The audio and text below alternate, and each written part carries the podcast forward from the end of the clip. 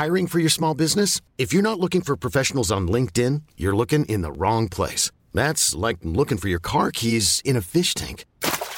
LinkedIn helps you hire professionals you can't find anywhere else, even those who aren't actively searching for a new job but might be open to the perfect role. In a given month, over 70% of LinkedIn users don't even visit other leading job sites. So start looking in the right place. With LinkedIn, you can hire professionals like a professional. Post your free job on linkedin.com slash achieve today.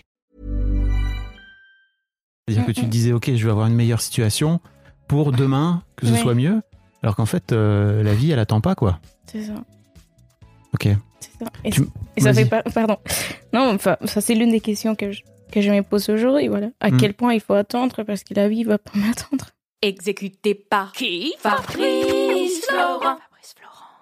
Bonjour, bonsoir, bon après-midi à toutes et à tous et bienvenue dans ce nouvel épisode d'Histoire d'argent. Trois vendredis par mois à partir de 6h du matin, on discute avec mes invités de leur rapport à l'argent, comment le perçoivent-ils, comment ils le gagnent, comment ils le dépensent, comment ils l'appréhendent, tout simplement. Je suis Fabrice Florent, je produis des super podcasts d'interviews et de discussions, en tout cas moi je les trouve super, et je crée des contenus. Je fais parler des pères de paternité, des mères de maternité, des gens de leur rapport au succès, je prends des mecs entre quatre yeux pour leur parler de masculinité, je fais causer des gens de leur rapport à l'argent et de plein d'autres thèmes que je vous invite à découvrir en allant sur mon site fabflorent.com. f a b e.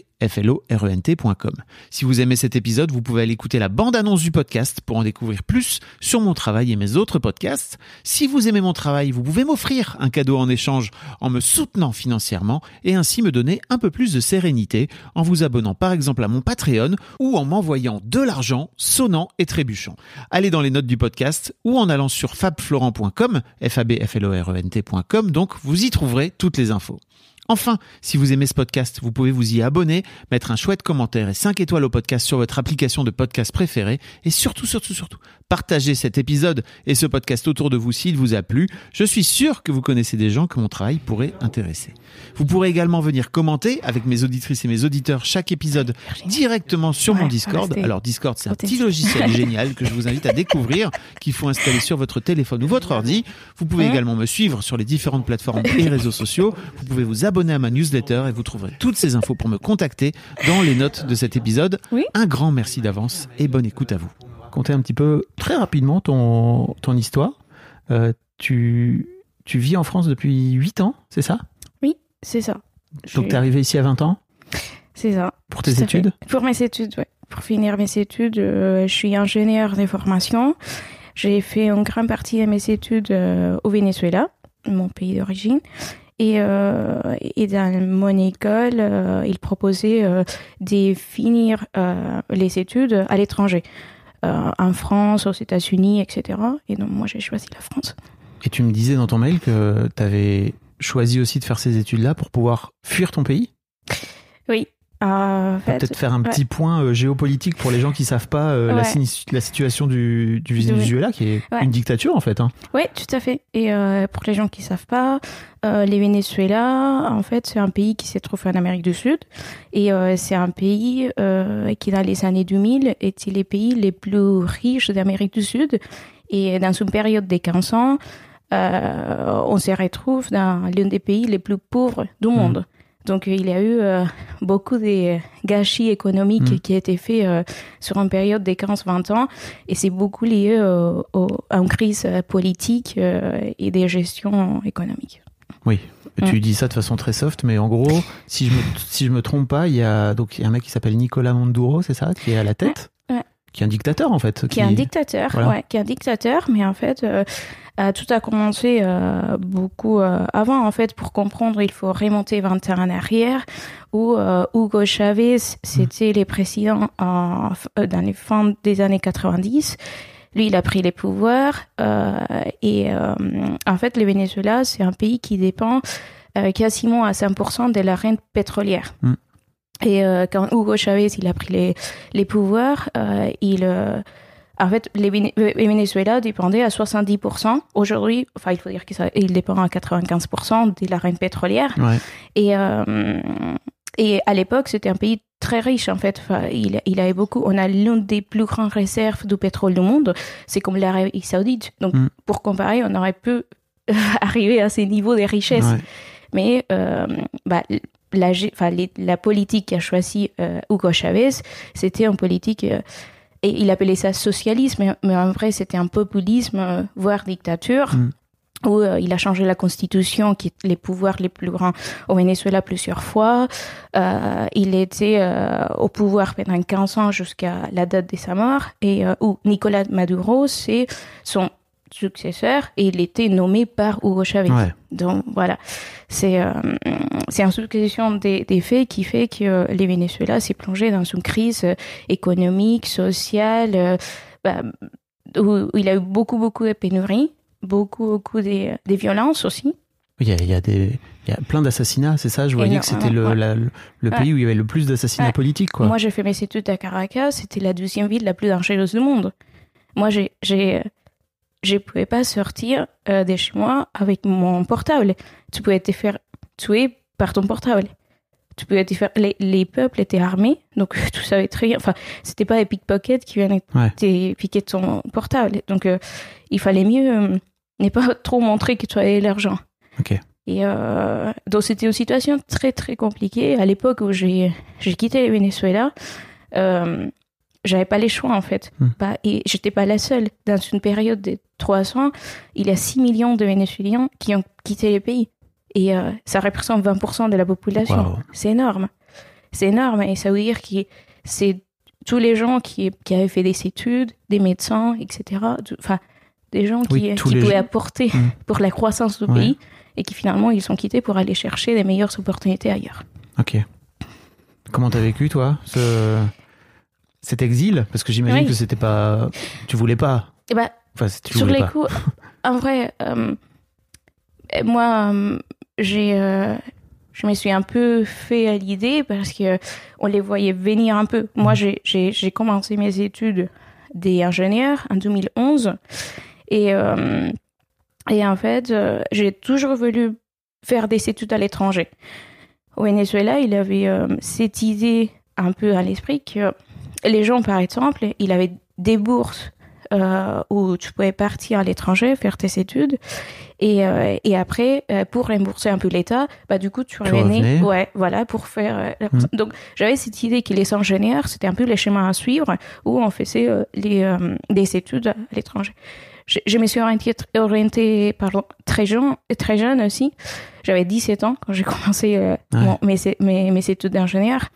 Et, euh, et donc, voilà, j'ai suivi un peu les parcours standards. Et euh, à l'école, j'avais cette opportunité qui, euh, qui était un peu. euh, voilà, enfin, c'était pas par chance qu'on partait ou, ou autre. On devait passer des épreuves, avoir une bonne moyenne. On, on était choisi par des dossiers finalement. Et, et donc, par exemple, moi, pour venir ici en France, il avait une vingtaine de personnes et on avait cinq qui étaient choisis pour venir en Fran- en- ici en. France. Donc, il avait quand même des, des choses à passer et je, je m'étais fait, je, je me suis préparée. Euh, un an avant, j'étais partie aux États-Unis pour améliorer mon anglais. Enfin, j'avais fait, je- tu vas voir, mais je suis très planificatrice. Je crois. ouais. J'ai compris. C'est ça. Donc, euh, dans- euh, moi, j'ai, dès que je me suis mis à la tête que je voulais partir, du coup, je m'avais fait tout mon, Mm. Un peu mon, mon, mon liste Ouais. voilà, pour dire, euh, voilà ce qu'il faut que je fasse pour arriver à ça. Et, euh, et voilà, j'ai suivi juste un parcours que je m'étais fixé.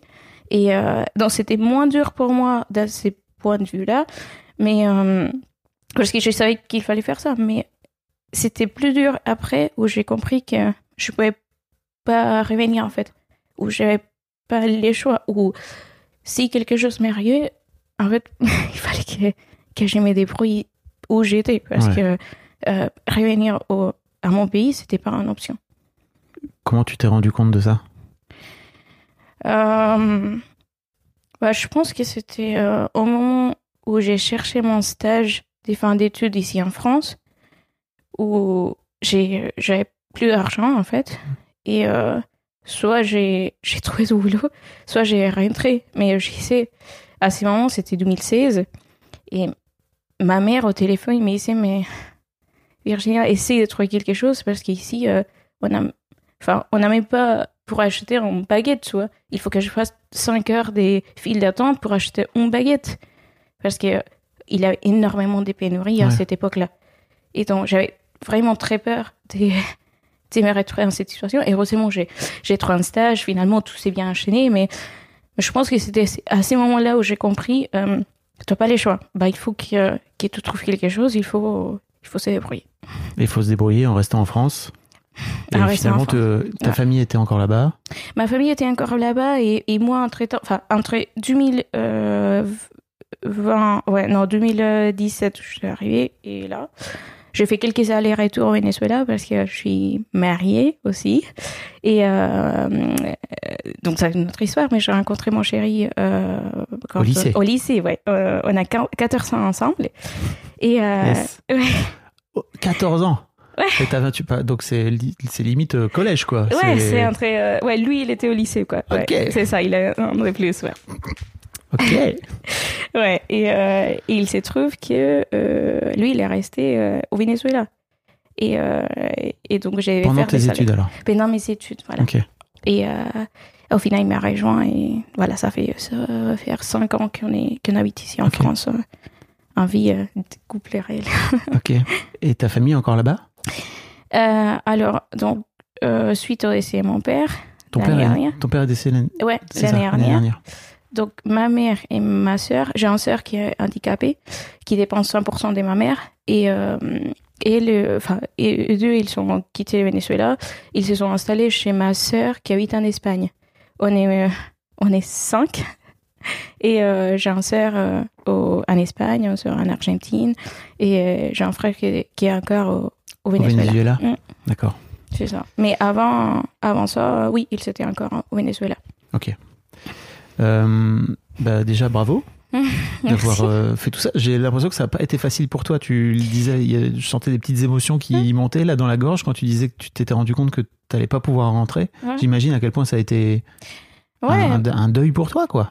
Ouais, je pense que bah à ce moment-là, tu te rends pas compte parce que tu es forcément tu es c'est plus en, en prenant du recul que tu Mhm. dis enfin je suis pas sûre d'avoir fait les deuils de mon pays, tu vois. Et Toujours pas enfin aujourd'hui? Bah oui. bah aujourd'hui peut-être oui, mais euh, euh, je suis rentrée euh, là à Noël et, et j'avais très peur de rentrer. J'avais très peur. Je me suis retrouvée à dire, enfin, j'ai eu peur à rentrer. Enfin, Mm. ça c'est encore une autre histoire, mais j'ai commencé une thérapie l'année dernière suite au décès de mon père et et en fait, bah au moment, je, pourquoi j'ai commencé la thérapie, c'est parce qu'il m'est resté huit semaines pour aller au Venezuela. Et j'ai essayé, euh, euh, je peux pas rentrer comme ça dans cet état. Il faut que Ouais. je prenne des forces pour rentrer parce que je sais qu'il euh, il faut que je sois prête pour c'est ce qui va m'arriver. Et finalement, ça s'est très bien passé. Euh, le Venezuela a beaucoup changé. euh, c'est un pays où il a beaucoup de résilience, Ouais. si je peux dire. Ouais. Ouais. Euh, les gens, ils ont vécu énormément des, des pénuries, des choses très très dures. Ils ont perdu leur famille. euh, c'est des familles décomposées euh, à force.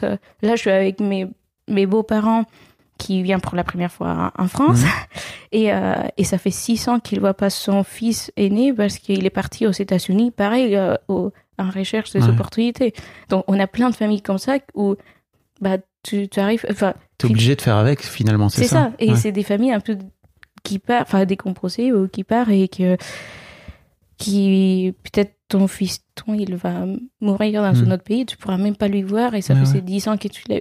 Et les gens ils, ils, vivent quand même comme ça, ils sont ben, ils arrivent à être heureux et, Mm. et, et tu ressens qu'il qu'il a cette envie de, de, de poursuivre la vie. Et, Ouais. et c'est assez beau de voir tout ça, tu vois. Mm. De voir un autre côté où tu dis, mais vous avez tout ça et finalement, bah, ça va en fait. Bah, tu arrives chez quelqu'un et ils sont heureux. Ouais. Ouais. Donc euh, c'était assez euh, san- sanateur, je sais pas si on dit comme ça. C'est... Euh, Salvatore? Ouais, enfin, euh, pour, euh, pour ça, ouais, ça t'a soigné. ça m'a soigné, ouais. Mm. Ouais, c'est, c'est... d'aller au, au Venezuela, là, ça m'a, soigné. C'est un peu cette histoire que j'avais. Mm. Et voilà, ça fait partie aussi des. d'un, ouais, des- d'un travail sur moi et, et d'un chemin des, des consciences que je suis en train de Mm. faire aussi à l'intérieur de moi. Il y a, tu, tu l'as mentionné comme ça, tu as dit euh, Mm. mon père est mort euh, l'année dernière, Ouais. mais ça a été dur apparemment. Enfin, tu me racontais dans ton Oui. mail que ça a été très très difficile pour toi et que tu t'es effondré en fait suite à Oui. ça. Oui, oui, c'est ça. Euh, c'est ça. Euh, j'ai perdu mon père Et je pense que suite au décès de mon père, je me suis rendu compte que, que la mort fait partie de la vie. Ah oui. Ça peut être simple à dire, mais Non, c'est pas... C'est vachement... Je crois que tu le sais dans ta tête, c'est ça. jusqu'au moment où tu l'expérimentes, que tu as quelqu'un de très proche de toi qui meurt, et après tu fais Ah, tu le sais dans le ventre. C'est ça. Ok, je. Et je j'avais jamais réalisé ça. Et comme je te Ouais. disais, je suis très planificatrice. et j'avais jamais rentré ça dans mes variables, tu vois. Non, mais variable, l'ingénieur. non, mais c'est- un peu ça. Ouais. J'ai j'ai réfléchi un peu ma vie euh, à mode projet, ce qu'il faut faire, Ouais. etc. Très carré, très cartésienne. Et là, je me suis retrouvée, enfin, devant quelque chose où. Oh Une- Un nouveau truc euh, Ouais, qui mais- vient et que j'avais pas du tout mis en. Ça. Que peut-être. euh, En fait, En euh, peut-être tu peux mourir demain. c'est ça. C'est ça. Et ça a été dur? C'était très dur, ouais. Je venais vivre plein de choses. euh, et, et au moment où je l'ai appris, on, on venait acheter des... Enfin, ça faisait quatre ans que je voyais pas mon père. Hmm. Et euh, j'avais toujours attendu les moments parfaits avec... euh, voilà. Mon chez-moi pour l'accueillir, pour, avoir, Ouais. enfin, pour qu'il voit tout ce que j'avais fait. Ah oui. Et, euh, In the market for investment worthy bags, watches, and fine jewelry, Rebag is the answer.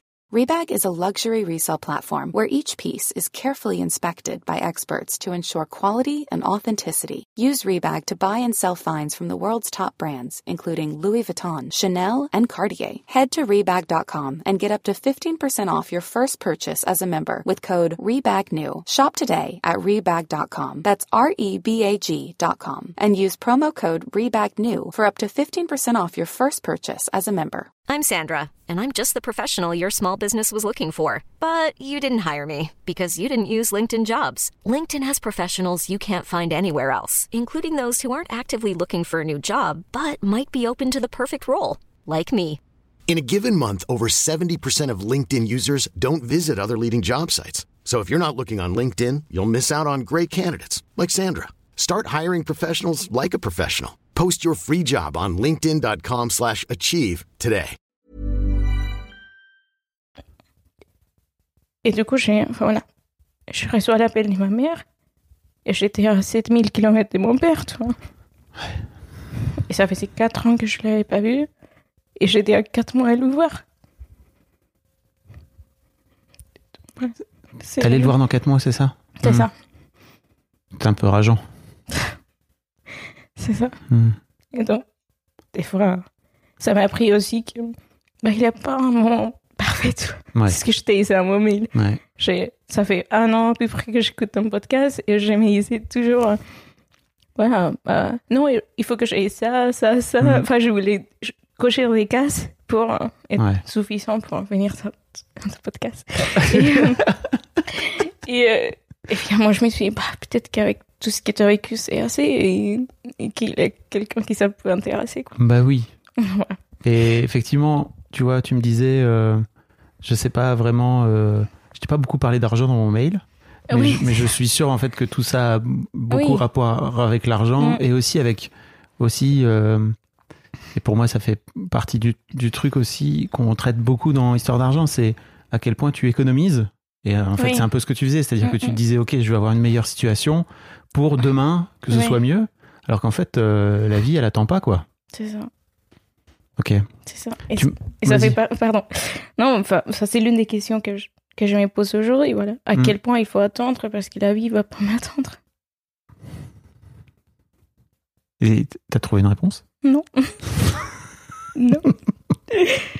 tu, veux, tu voudras qu'on en parle? À quel point la vie va t'attendre Parce que, euh, à quel point Attends, qu'est-ce que t'as dit exactement? C'était beau. Je sais plus. La vie va. À quel point? Parce à que la quel vie va point il faut attendre parce que la vie, il faut.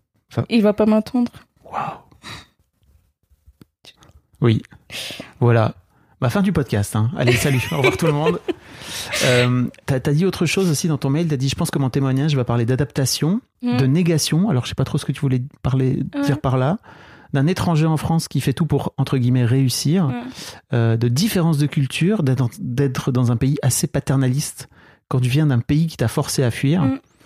De part... alors paternaliste, j'imagine que tu parles de la France pour le coup, où on- Oui. on, prend soin. euh, Oui, c'est, ouais, ça. ça Mais c'est, plus dans le sens protectionniste. C'est peut-être pas les bons termes, mais c'est plus Hmm. des protections. Parce que paternaliste aujourd'hui, il y a un peu un côté négatif si tu veux, mais ça. oui, je Ouais, comprends. Euh, quand tu et de partir de zéro et de ne pas avoir de soutien pour te rassurer, juste croire en toi et à ton toi du futur qui va se débrouiller si quelque chose arrive. Mm. On va parler un peu de tout ça, alors si tu veux bien. Ouais, Et, et euh, déjà, merci beaucoup d'être là, merci de venir partager ton émotion, merci de, c'est chouette. Merci à toi. Euh, tu, si tu écoutes le podcast, tu le sais. Oui. Pour- tiens, d'ailleurs, pourquoi, pourquoi tu as commencé à écouter ce podcast? Qu'est-ce qui t'a donné envie de l'écouter?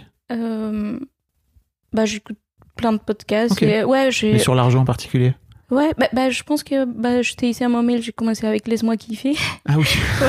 c'est un Et- podcast. Pour les gens qui savent pas, c'est un podcast que je faisais à l'époque Ouais, chez était- Mademoiselle, ouais, dans mon qui était très vie. très cool. Ouais. Qui était très très bien. Et euh, en fait, euh, Qui pas pour le coup qui, qui où on, on rigole. Bah, on rigole, ouais, mais pour moi, vous c'était un peu mes potes. ou- Enfin, Ah ouais. moi, je racontais aux gens. Ah oui, j'ai entendu parler d'un jeu des, des sociétés. Acheté le jeu des sociétés concept, par exemple. J'allais Ouais. chez moi parce que vous savez parler ou quoi. Bah, c'est, non, mais Oui. c'est. euh, et pour.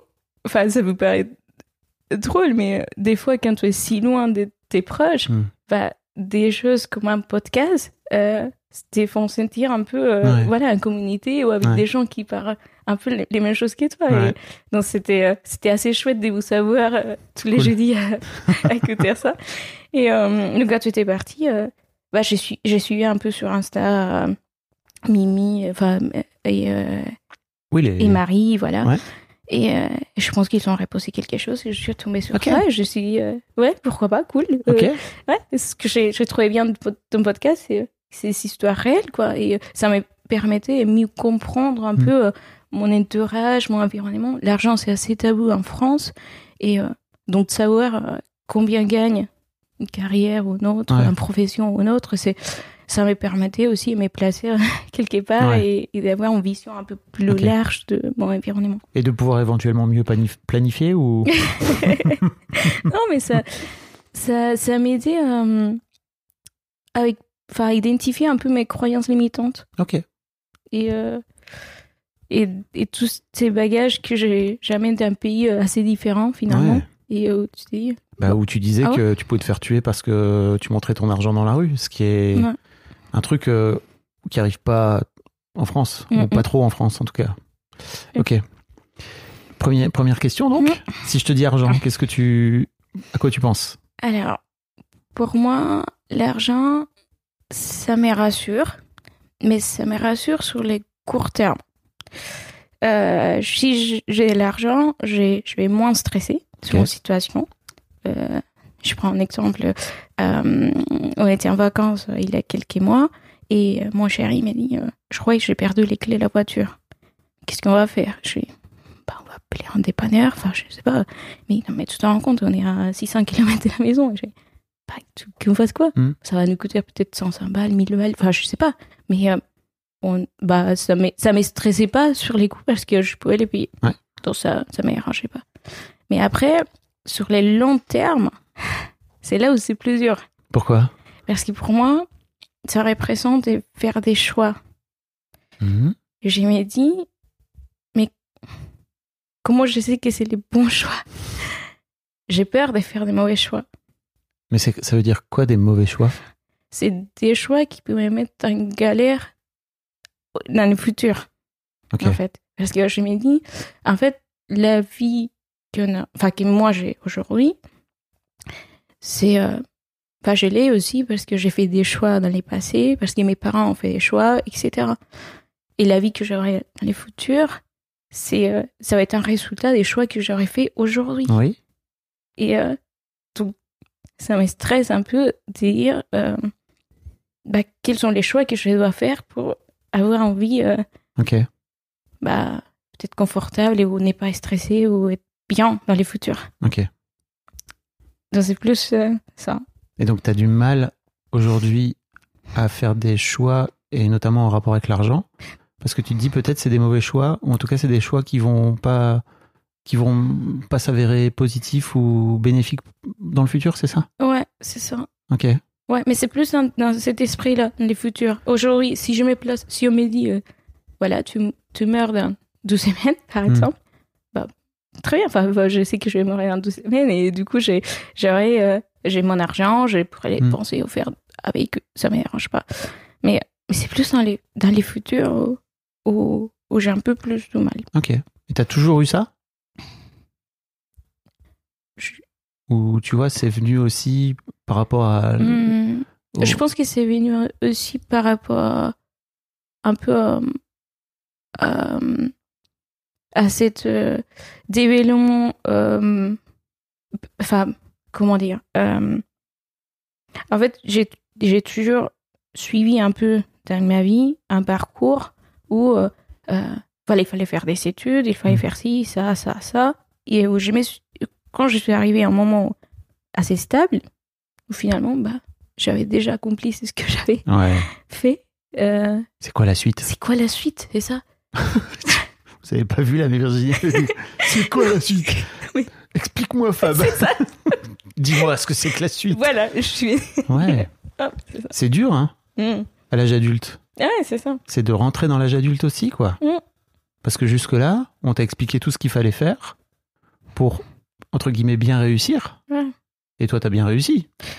Je sais pas. en tout Bah, cas, euh, ouais. Par rapport à ce que tu voulais faire Mm. et tout, euh, c'est Oui. cool, quoi. Mm.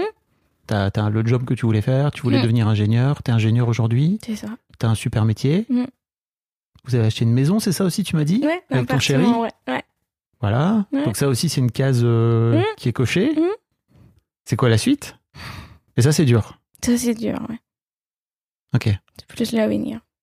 Et c'est quoi les questions qui te, qui te font qui te font peur aujourd'hui ou en tout cas où tu te dis ah là il y a un truc sur lequel peut-être c'est un, un mauvais choix pour la, pour la suite? Euh... Bah, tu vois, là, j'ai un, métier qui est cool, qui me plaît, etc. Mais je me dis, est-ce que j'ai choisi ces métiers parce que je voulais les faire ou parce que Mm. c'est ce qu'il fallait faire? Et donc, c'est là où je me dis, ton pod- tes podcasts, tes épisodes m'ont beaucoup aidé parce que j'avais ces croyances limitantes un peu en disant, non, mais ça, c'est les métiers porteurs, c'est avec ça que tu gagnes de l'argent. Mais est-ce que j'ai vraiment envie de gagner de l'argent? Est-ce que finalement, j'ai pas envie juste de prendre mes bagages et partir et faire les tours du monde? Peut-être, hein, ou. Voilà, c'est. Je, je me pose des questions est-ce que j'ai fait les choix? Parce qu'il fallait. Enfin, c'est Mm. c'est tout ce que je connaissais et il Mm. fallait faire ça. Ou est-ce que je laissais faire parce que c'est ce que je voulais faire? Non. Aujourd'hui, euh, je, suis, je suis contente, hein, je suis très sérieuse. Je- Enfin, j'ai un métier qui, qui me plaît, qui me correspond assez bien, mais est-ce que euh, si j'aurais pu choisir autre chose, j'aurais fait autre chose Ouais. Mm. Et tu crois que c'est tous ces questionnements-là, ils viennent euh, parce que ton père est mort? Ouais, je pense. Ouais. Je pense que ça. Suite au décès de mon père, euh, j'ai. Enfin, je suis, dans- je suis encore dans une période où je me pose beaucoup de questions sur Hmm. Pas moi-même, sur la pas fini, vie. Ouais.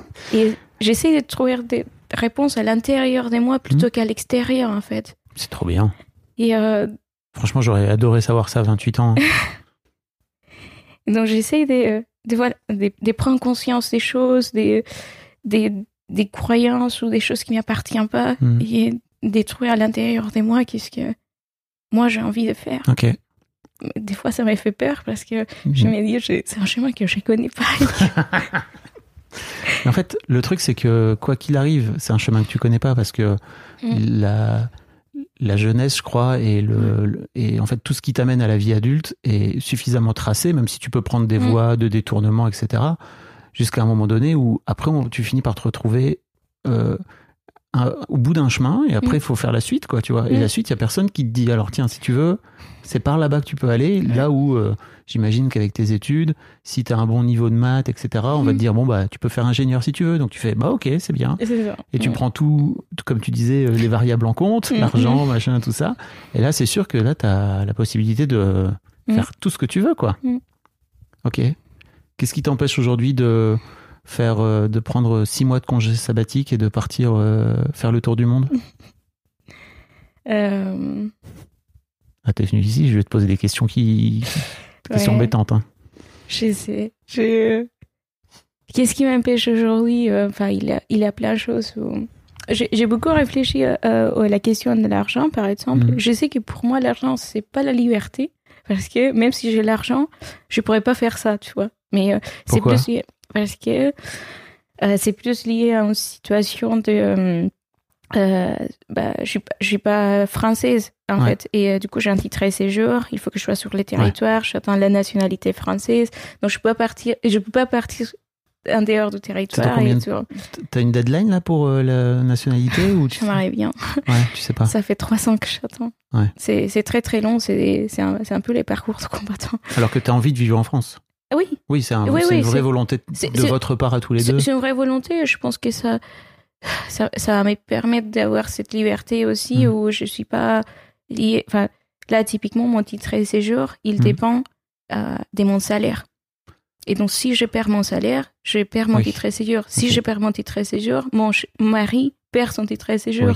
Et donc, tout ce qu'on aura fait pendant 4 et 5 ans, je l'aurais perdu juste pour partir à faire les tours du monde. Je comprends. Donc, là, tout de suite, je pourrais pas faire ça. T'as vérifié si tu prends euh, parce que Ouais. là t'es en CDI, c'est ça? Ouais. Tu peux prendre un tu peux prendre un congé et garder et en, en gros tu Ouais. gardes ton job. Oui, T'as mais vérifié ça ou pas? Ouais, mais en fait, c'est lié à l'ancienneté. Il faut avoir Ah. 4 ans d'ancienneté. Et vu que je changeais de poste, mais je vérifie, ouais. La planification. T'as tout bien fait. Mais donc c'est un- c'est une vraie question que tu te poses. Oui. C'est vraiment une enfin tu vois, Ouais. tu m'as pas dit ça en l'air quoi. Non, Cette non, non. histoire de tour du monde, c'est Ah oui. vraie Enfin, c'est pas, enfin, c'est peut-être pas les tours du monde, mais j'ai envie de, de voir d'autres choses, Mm. des, des parties un peu, euh, euh, découvrir des autres cultures, de faire d'autres choses qui, qui me font envie. Tu vois, quand j'étais petite, enfin, là, dans cette chemin des, des développements et des recherches intérieures, il y a par exemple une question qui se pose, qui, c'est, euh, si tu parlais à, à ton toi des 7 ans, de qu'est-ce qu'il avait envie de faire, et ben, il t'aurait répondu. Qu'est-ce qu'il t'aurait répondu Et moi, je me souviens toujours que je voulais être hôtesse de l'air. Mais pas parce que je voulais faire euh, euh, être hôtesse de l'air. C'est plus dans le sens où je pense que j'ai- j'ai- j'aime bien voyager et être en, en déplacement. À ce moment, j'ai un job qui, où je suis beaucoup en déplacement. Ouais. Et ça me permet d'avoir un peu cette... Mm. Ouais, ça me soulage. Ouais, chaque fois que j'ai je me déplace, ou rien que prendre la voiture, les trains, ça me...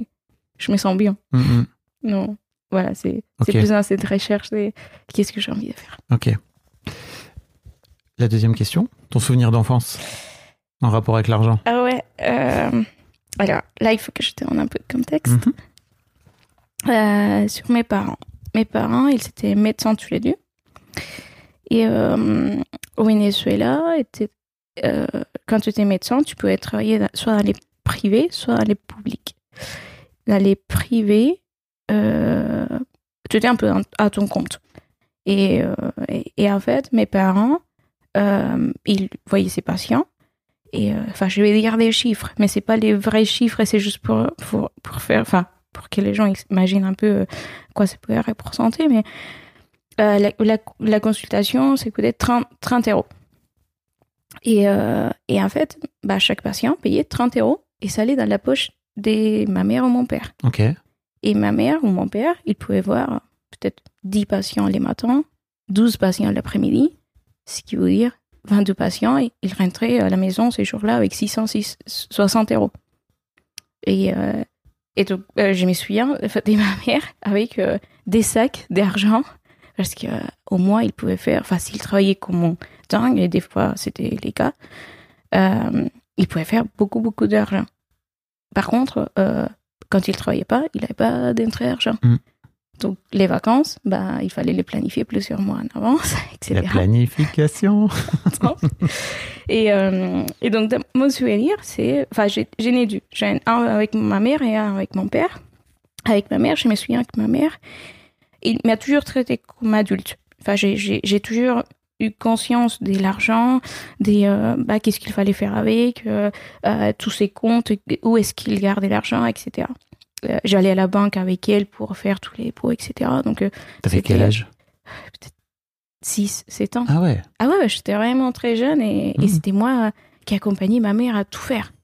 Et Qu'est- Qu'est-ce que tu comment tu le vivais toi? Ah bah très bien, j'ai Ouais. adoré. Enfin, Les fêtes d'être adulte, euh, ça m'est... euh, Mm. Ouais, enfin d'être adulte euh, quand Ouais. j'avais 6 ans, mais euh, de faire des trucs d'adultes, euh, d'avoir des responsabilités ou... Ouais, il me faisait remplir les chèques. Euh, moi, il m'expliquait, du coup, j'ai Ouais. Et Ça. tu sais pourquoi ta mère t'a donné cette éducation-là à 6 ans? C'était une vraie. Est-ce que c'était toi qui étais en demande? Je pense que euh, j'ai... euh, Ma... ma mère a beaucoup euh, attendu mon arrivée Ouais. dans ses filles parce que j'ai une sœur qui est handicapée et euh, donc je suis la troisième après ma sœur handicapée.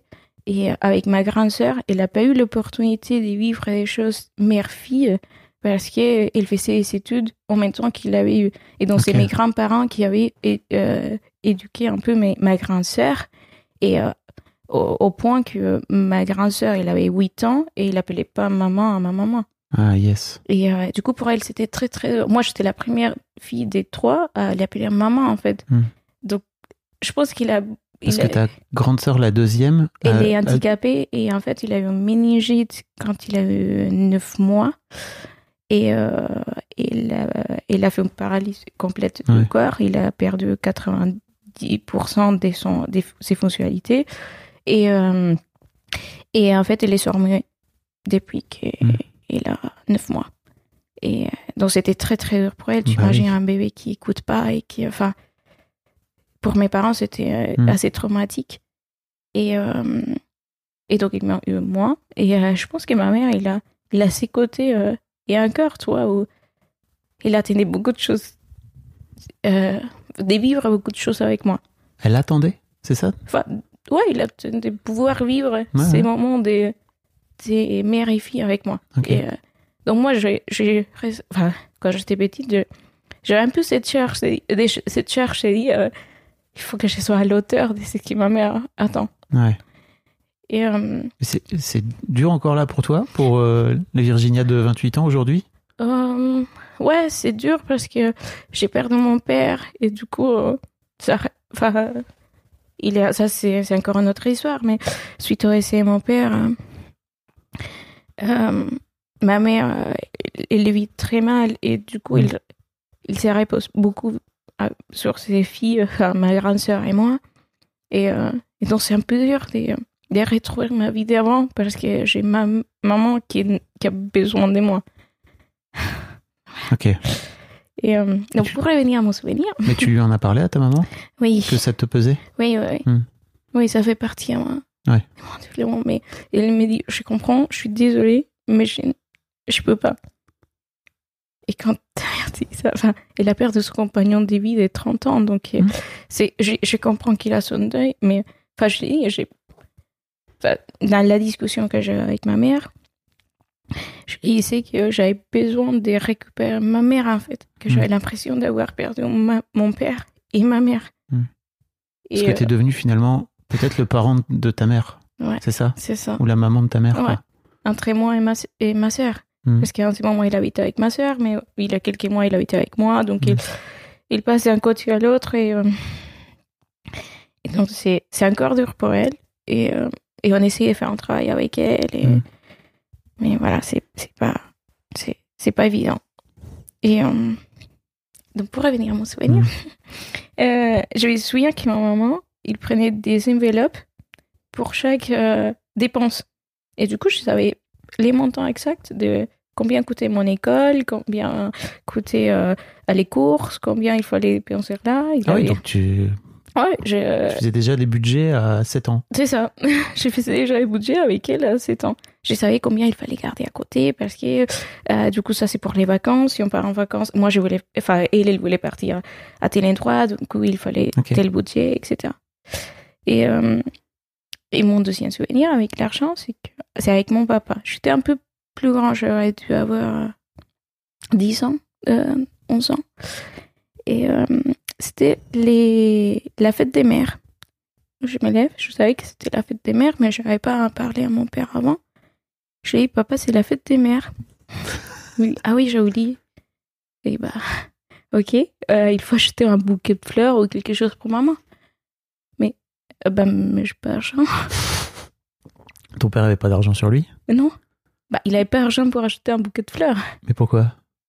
Parce que mon père était quelqu'un. Enfin, C'était tout dans les enveloppes de ta mère, c'est ça, non? Bah, peut-être, ouais. Ou parce que mon père, euh, peut-être qu'il dé- enfin, il gagnait, euh, je vais dire, euh, c'est ça, 600 euros Ouais. par jour, peut-être, mais il dépensait tout, en fait. Ah ouais? Mais il dépensait tout euh, dans le sens où il les donnait à ma mère pour les dépenses, ou, enfin, il gardait pas euh, du côté. Ça, c'était ma mère qui se chargeait de faire Ok. les économies.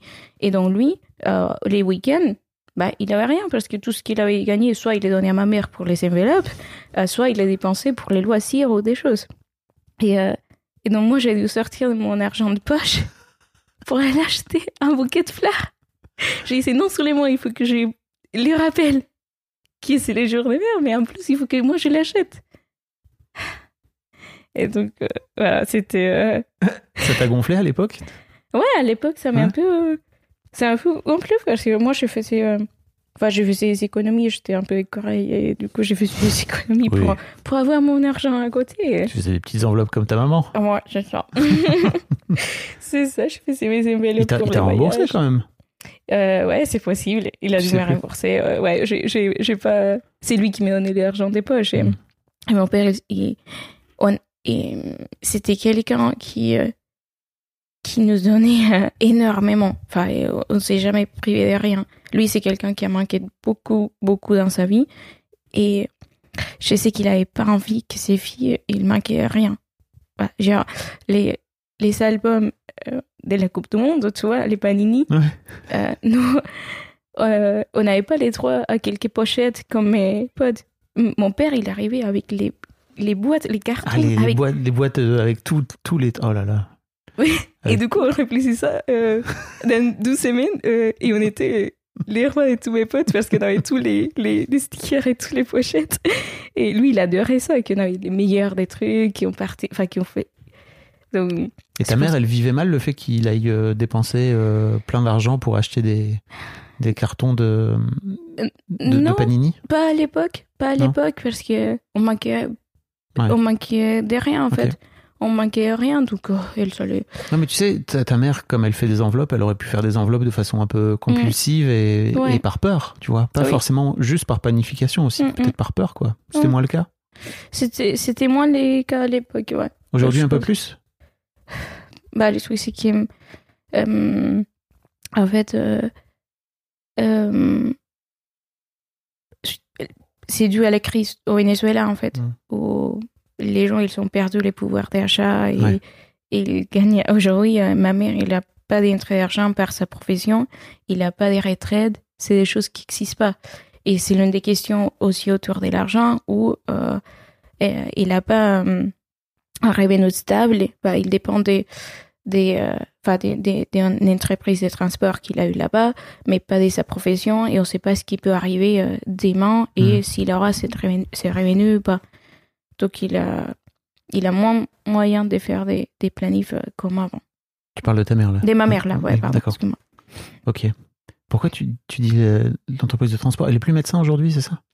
Il est médecin, mais il n'exerce pas. Il est, enfin, ouais, bah, suite au décès de mon père, du coup, il, a, il est venu ici, en, Mhm. en- enfin, en France, après en Espagne, et euh, il peut pas exercer euh, Oui. euh, sa profession ici. Il faut qu'il refasse des études. Et euh, bah, c'est une autre question. Bah, Mhm. Pourquoi pas refaire des études? Il a, a 72 Oui, ans. Peut-être que, bah, il a pas envie, hein, mais, Mhm. mais ça peut être une possibilité. Enfin, il est encore jeune, donc euh, c'est l'une des questions qu'on essaie de. Voilà, ça pourrait la motiver, ça pourrait Mhm. faire des choses. Lui mais- retrouver un projet, etc. c'est ça, mais euh, à ces moments, C'est dur. oui. C'est ça. Ok. Tu parlais de, tu parlais du fait de, en fait, tu disais mon témoignage va parler d'adaptation et de négation. Qu'est-ce que tu veux dire par là? Oui. euh, Alors, quand je parlais négation, euh, je pense que j'ai parlé un peu de, de mon burn-out. Et, Hmm. et, euh, au- pour te raconter un peu, tout a commencé en 2000, enfin, milieu de 2020. En fait, moi, j'ai travaillé en tant que consultant. Donc, tu es ingénieur aujourd'hui, Je suis ingénieur. dans, ouais. dans l'agroalimentaire, c'est C'est ça ça, dans Ok. l'alimentaire. Euh, je suis ingénieur euh, spécialisé en la gestion des projets industriels. Ok. Tu gagnes bien euh, ta vie Tu gagnes bien ton argent Bah. Tu gagnes bien de l'argent Ça va, ouais, ça va. Ouais. C'est quoi ton salaire Euh, Actuellement, je gagne 2600 euros net. Ok. Et euh, j'ai euh, un. on Ça, c'est un fixe Mm. et un variable parce que j'aurai une prime d'objectifs Ouais. que j'ai négocié. Euh, des 5% à la fin de l'année. Et après, j'aurai un prime d'activité, un prime des. euh, non, un prime d'intéressement, un prime des participations, pardon. Et, euh, et voilà. Donc, non, je pense que c'est T'estimes correct. que tu gagnes bien ta vie? Ouais, ouais, pour la région où j'habite, etc., ça me paraît Ok. assez correct. Et, euh, et donc j'ai changé récemment d'entreprise. En fait, c'est ce qui s'est passé, c'est que euh, j'ai travaillé dans une société consulting euh, à 2000 début 2021 et, euh, et j'ai trouvé tr- très rapidement une mission euh, avec, avec un client dans, l'agro. Et, dès le début, ça s'est super bien passé. Je me sentais super bien.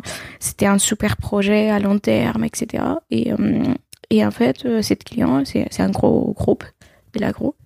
Et, et euh, tout s'est passé bien. Euh, et, euh, et je commençais à prendre plus de responsabilités dans le sens où euh, il y a. Moi, je travaille pour l'une des filiales, mais il y a les, les sièges qui commencent à s'in- s'intéresser sur des choses qu'on a mis en place au niveau de la filiale Ok. en termes de conduite des projets dans mon domaine. Donc, je commence à avoir pas mal de, de, de visibilité des projets au niveau du siège. Et, euh, et voilà, c'est, c'est, ça me plaisait parce que j'ai dit, bah, c'est peut-être une, opportunité de faire d'autres choses. C'était mon domaine. euh, c'était chouette. J'avais des, beaux projets. Et euh, bah, c'était une, fois par mois, par-ci, par-là. Et à un moment, euh, 2020, milieu 2020, ça commence à prendre un peu ampleur. Et on me dit bah, que j'allais avoir un manager au niveau du siège et qu'il fallait être euh, entre enfin, 60 et 40% entre les sièges et, euh, et la filiale. Voilà. Et euh, donc j'ai dit oui. Sauf que euh, au niveau de la filiale, il n'y a personne qui m'a remplacé. Donc j'étais pas vraiment à 60%, j'étais à, un peu à 120%. Et, et donc c'est pas grave, bah, c'est ce qu'il fallait faire, tu vois. Et moi je voulais, j'ai pensé que c'est comme ça qu'il fallait euh, réussir autre chose. Et euh, en 2021, mon manager de la filiale me propose un CDI au niveau de la filiale, que je refuse. Parce que je l'ai dit, euh, je pense que je pourrais envisager d'être au niveau du siège. Mhm. J'ai un gros projet qui s'am- un- se profile. Euh, Donne-moi un an. En fait, un, un an sur ça, il comprend tout à fait. J'ai un manager qui, euh, qui est excellent Mhm. et j'ai- j'adore. Donc, il comprend tout à fait, mais laisse continuer. Donc, je continue mon projet, euh, qui, euh, qui était un projet super intéressant. C'était un projet multisite. Il fallait bah, bah, penser un peu à, la, à refaire la culture de l'entreprise. Enfin, C'était être vraiment impliqué dans quelque chose de plus grand Mm. qui est juste la filiale. Donc, j'ai adoré. J'étais vraiment très impliquée. Et, euh, et là, hum, les managers que j'avais au, au corporate, bah, je lui parle du fait que je voulais, bah, s'il avait des possibilités ou pas. Mais oui, bien sûr, il faut juste que tu te fasses connaître, que tu fasses ci, que tu fasses ça, que tu t'investis. Et donc, c'est ce que j'ai fait. Et, et- Planification. c'est ça, qu'est-ce qu'il faut faire? Dis-moi qu'est-ce qu'il faut Mhm. faire, moi je vais le faire. Et, euh, et euh, je voyage, j'ai passé beaucoup de temps euh, ici à, entre Paris et parce que le siège c'est à Paris, Paris et, et, et la Bretagne, j'habite en Bretagne. Et, euh, et donc euh, c'était des journées non-stop en fait parce que j'ai j'ai bossé euh, depuis bah, dans les trains avant de venir, après des 8 heures à, à, à 18 heures, après, il fallait dîner avec les collègues parce que les dîners, ça fait partie un peu de networking et tout ce qu'il faut faire, etc. Non, ok. Et donc, j'étais assez fatiguée déjà. Et début 2022, euh, bah, je- il m'a dit- enfin, mon manager m'a dit, bah, la deadline, ça va être fin 2021. Et euh, fin 2021, il m'a dit, non, j'ai toujours pas la réponse. Et début 2028, il m'a dit, j'ai toujours pas la réponse, mais j'ai un nouveau projet. qui, je pense, va te plaire, te correspond, etc. Et effectivement, hein, c'est, euh, c'était un projet entre un site en Espagne, aux États-Unis et en France. Donc, un peu mon rêve de Ouais. parler espagnol, euh, anglais, français, et sur un même projet, etc. Et, euh, et donc, j'ai, enfin, j'avais un peu de mal à dire non. Donc, euh, il m'a dit, ouais, ouais, mais en fait, tu vas voir, suite à ce projet, euh, et ça va déboucher sur les CDI, etc. Ok. Et, euh, et donc, j'ai dit, ok, mais c'est pour quand? Et euh, j'accepte, mais en ce moment, j'ai du coup trois projets à gérer. Et, euh, et du coup, il m'a dit, ouais, euh, mars. Mars, mars, mars, euh, au plus tard. Donc, mars arrive et il m'a dit, non, en fait, ça va pas être possible. Et j'ai dit, bon, j'arrête. J'arrête, tout simplement. Je peux pas. J'étais assez fatiguée. Je connaissais pas. Enfin, j'étais en négation parce que je voulais pas accepter que j'avais un burn-out. Hmm. Ça, ça m'arrive pas à moi. J'ai qui 20, 600. Enfin, tu vois, c'est. C'est. euh, Et puis tu, tu disais dans le mail aussi qu'il y avait un Mhm. côté euh, faut travailler beaucoup oui. pour oui, gagner oui. son argent, quoi. Ouais, euh, ou pour, pour mériter des choses ou pour réussir des choses. C'était plus dans la réussite. Où, ouais, j'ai voulu cette promotion-là, donc euh, il fallait travailler beaucoup. Et je pensais que c'était les schémas à suivre, donc que c'était normal de faire des heures euh, pas possibles et de ne pas dormir et, et de me sentir épuisé physiquement, mentalement. Et euh, donc, ouais, j'ai j'ai j'ai assez mal vécu j'étais limite dans les, dans les burn-out et, euh, et j'ai euh, j'étais très enfin j'étais épuisée en fait. Et, euh, et mais je voulais pas l'accepter. Et, et c'était un peu lié au fait que que, que je pensais qu'il qu'il fallait faire ça. Et et donc suite à ça donc j'ai j'arrête.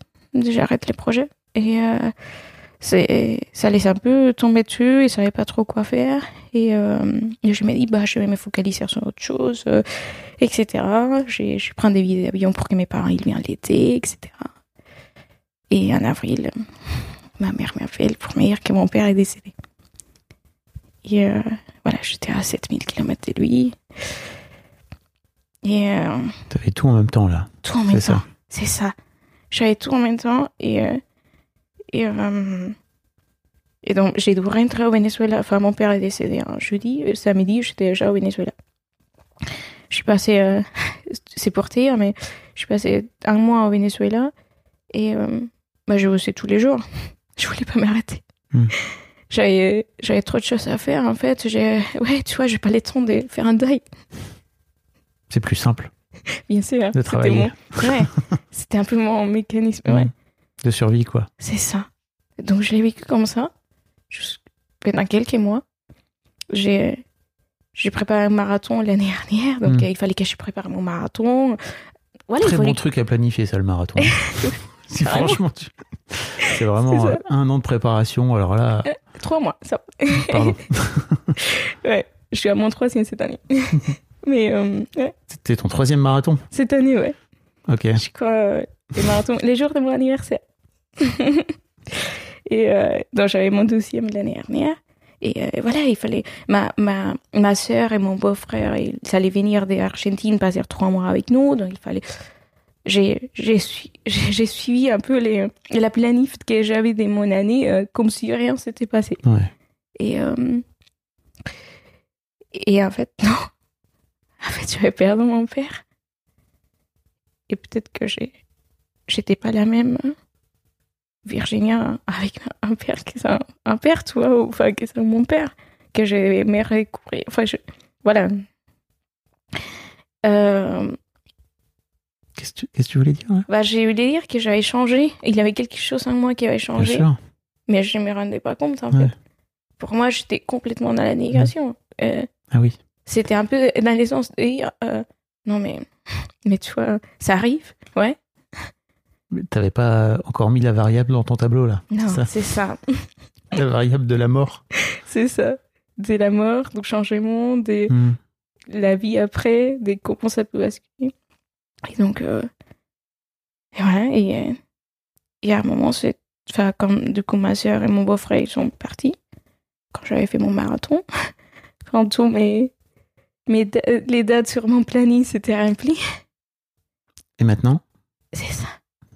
Je me suis retrouvée un peu un lévite, c'est-à-dire. Oula, qu'est-ce qui se passe là? Qu'est-ce qu'est-ce que c'est ça? Mhm. Et c'est là où j'ai. J'ai. J'étais. j'ai- J'étais vraiment pas bien. Et. Euh, oh, mais. euh, J'arrivais pas à dormir, euh, j'ai pleuré sans, sans cesse. J'ai dit, mais c'est normal, je perds de mon père, enfin, je pleure. Je voulais plus travailler. Euh, J'attendais encore un CDI, mais de la filiale qui arrivait pas. Et euh, j'avais juste pas envie, en fait. Et euh, tous les jours, j'avais des remarques de mes collègues en disant Mais Virginia, qu'est-ce qui t'arrive? Mais as plus les sourires, mais etc. Mais je disais Mais Mais il savait que ton père était mort? Oui, mais les gens, Ok. ils savent pas. Enfin, des fois, euh, les gens, ils savent pas gérer ce genre de choses. Ou ils Ah se oui. disent Bah, bah, il s'est passé trois mois, c'est bon. tu vois, alors que chacun a son. Donc, j'ai. je suis arrêt- Voilà. Et euh, donc, je suis allée voir le médecin. euh, et il m'a dit euh, Bah, madame, je pense que vous faites une dépr- une dépression Hmm. ce qui, ce qui est normal. Je vous conseille d'aller voir le psy. Mm. J'étais très surprise d'ailleurs, ils m'ont ils m'ont prescrit des antidépressifs. Ouais. Je ne les ai pas pris, mais ça, ça me paraissait un peu... Euh, qu'un médecin généraliste t'ait pres- t'ait prescrit des antidépressifs, ça me paraissait... euh, ouais, ouais. Ça m'a choqué sur les coups. Et je suis un peu contre les médicaments pour euh, soigner ces, ces genre des choses. Ok. Je sais que ça se passe plus à, à l- enfin, à l'intérieur et qu'il y a des choses qui. Voilà, je, je voulais. euh, Mais c'est de, la de chimie en fait, tu vois. Ça Ouais. En fait, faut juste le voir. Pour moi, il faut, faut voir les anti, enfin, les, les médocs d'une manière générale comme, euh, comme des béquilles. Oui. Mais, Et en fait, euh, mais il faut être fort pour moi. Enfin, tu vois. ah bah oui je vais ça. pas prendre des maquilles, euh, je vais pas prendre des raccourcis. Je suis forte. C'est ça. Faut que tu sois forte. forte. Voilà. Euh, donc, euh, je commence à aller voir les petits. Ah, D'ailleurs, il y a quelqu'un qui a parlé dans tes épisodes sur les, les dispositifs Psy, qui est un dispositif de l'État où toi, toi, oui, de science avec Oui. un psy, etc., Hmm. que j'ai utilisé. C'était- euh, moi, ça me convenait très bien. Mhm. Après, j'ai... il faut dire que c'était assez drôle parce que je voulais voir un psy, mais, mais pas n'importe quel psy. j'ai, euh, du coup, j'ai cherché un psy vénézuélien qui Ok. habitait en France, qui, euh, qui a été inscrit sur ces dispositifs-là. Et donc, il fallait remplir beaucoup de critères. Bah trop bien. T'as bien raison. Hein. Et euh, T'as trouvé? J'ai trouvé. Et euh, il est, il avait pas de place forcément parce qu'il sont, euh, il a beaucoup de mains dans ces moments. Et donc je lui ai écrit un mail, euh, en lui expliquant un peu ma situation, en disant c'est urgent parce que dans huit semaines il faut que je sois soignée. Allez. Quel est le planning? C'est ça, Quelle est la, la marche? J'aimerais bien savoir. c'est ça. Et euh, donc, voilà, ça, ça s'est super bien passé, ça m'a beaucoup aidé. Hmm. Ça m'a beaucoup aidé.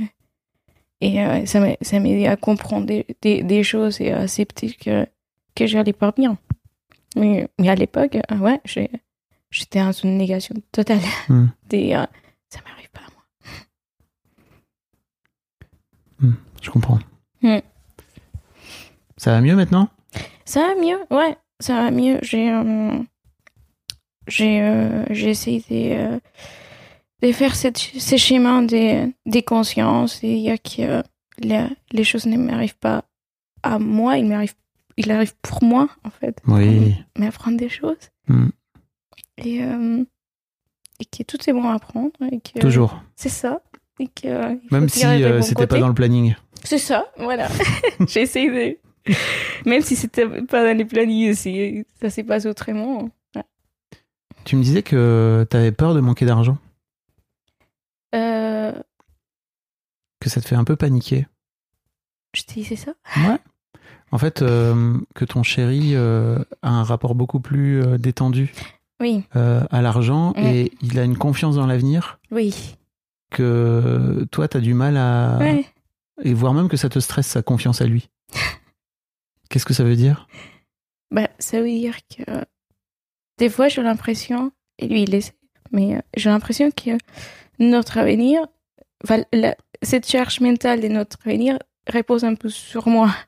Ah Dans bon? le sens, où, ouais, enfin, lui, il est très focus sur les, les présents, sur, enfin, il est, Tu fais quoi comme métier? Il est ingénieur aussi. Ah oui. Il est ingénieur data, donc c'est un métier très porteur et lui, il a aucun doute que qui est aussi des mains, euh, il faut Faut qu'il être- trouve. Trouver un métier n'importe où dans le monde, quoi. C'est ça, Hmm. ouais. Donc euh, il faut que, ouais, si s'il faut qu'on bouge, lui, il va trouver du boulot ou il pourra faire autre chose. Il a déjà fait.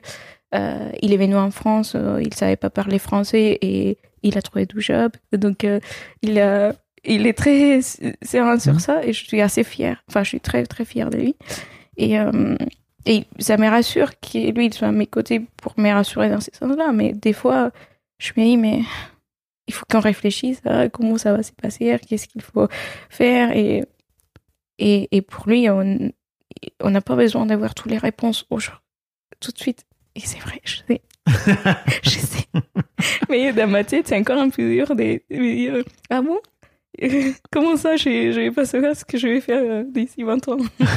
D'ici 20 ans en Non, plus. Peut-être pas Non, mais 20 si, c'est ans. très possible que tu penses comme ça en plus. Peut-être pas 20 ans, mais. Mais ouais. Il a des Qu'est-ce qui fait que tu as besoin Mm. de savoir ce que tu feras dans 20 ans? En plus, tu l'as tu l'as vécu là, tu vois. Ton, ton père, il meurt comme ça. Ouais.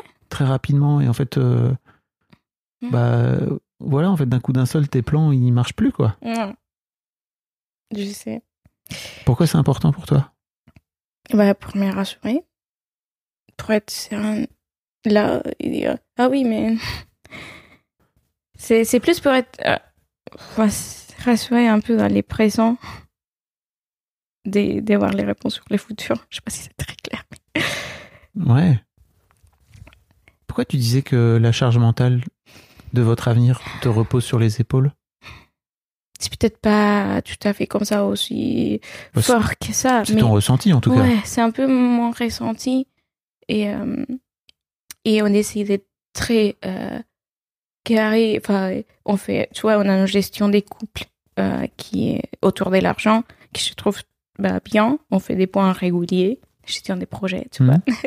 on fait des points réguliers où on regarde nos dépenses, si on est bien dans ce qu'on avait prévu, etc. Euh, normalement, on est à 50% de, de nos dépenses euh, sont pour des char- charges fixes. Mhm. Euh, donc 30% pour des loisirs et 20% pour investissement. Ok, Donc investissement à long terme. trop bien. Donc euh, pour voilà et, et pour lui ça ça les suffit tu vois si on investit tous les mois 20% de notre salaire C'est énorme. donc ça les ça les paraît bien et assez pour euh, et, et donc on fait les comptes à chaque trois mois il me montre bah on- avec euh, si on investit ça d'ici euh, x années on aura tant etc Ou pas.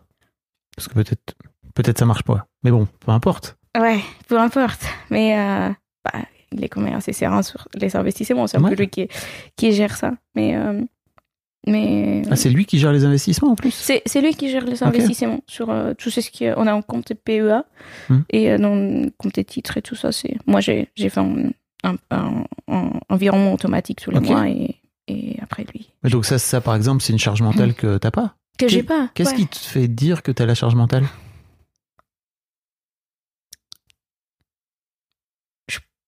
Enfin, je pense que quelque part, moi, j'ai euh, je me dis que c'est peut-être pas assez. j'ai, euh, tu vois, c'est. Mais je sais pas qu'est-ce qui c'est et c'est un peu la question que se pose. Qu'est-ce qui est assez pour moi Enfin, qu'est-ce qui m'a rassuré à 100% Et je saurais pas dire. Euh, Qu'est-ce qui te rassurerait à 100% je sais ça. de, de mettre 100% de votre salaire euh, en investissement? Peut-être pas, tu vois. Et à une époque, euh, en fait, les projets de notre résidence principale, c'était à la base un projet d'investissement. Parce que moi, je voulais diversifier mes investissements, je me Ah suis ouais. beaucoup renseignée, et du coup, euh, bah, je voulais faire un peu de locatif. Mhm. Et, euh, et donc, je me suis dit, en fait, pour assurer les banques, le mieux, c'est d'avoir ma résidence principale d'abord, avant de demander un crédit, mais toujours avec cette, euh, dans la tête des, des investisseuses où euh, je vais pas m'endetter à 100%, Mhm. il faut que je trouve une bonne affaire en dessous du marché, il faut que je pense à la revente, etc. voilà. La bonne planification. Ouais, Toujours. toujours. Dans... C'est super bien passé. hein. C'est tout. C'était un super beau projet. J'ai adoré faire ça. J'ai j'ai vraiment trouvé du plaisir dans les quotidiens sur quelque chose que j'avais fait à la base pour les futurs, tu vois ce que je Ouais. et, euh, et ça, c'était assez chouette. De, de dire, ah, peut-être que ça, c'est fait, Mm. c'est fait pour moi. Et, euh, mais maintenant, je suis un peu perdue parce que suite au décès de mon père, du coup, euh, j'ai un peu laissé tomber tout ce qui est.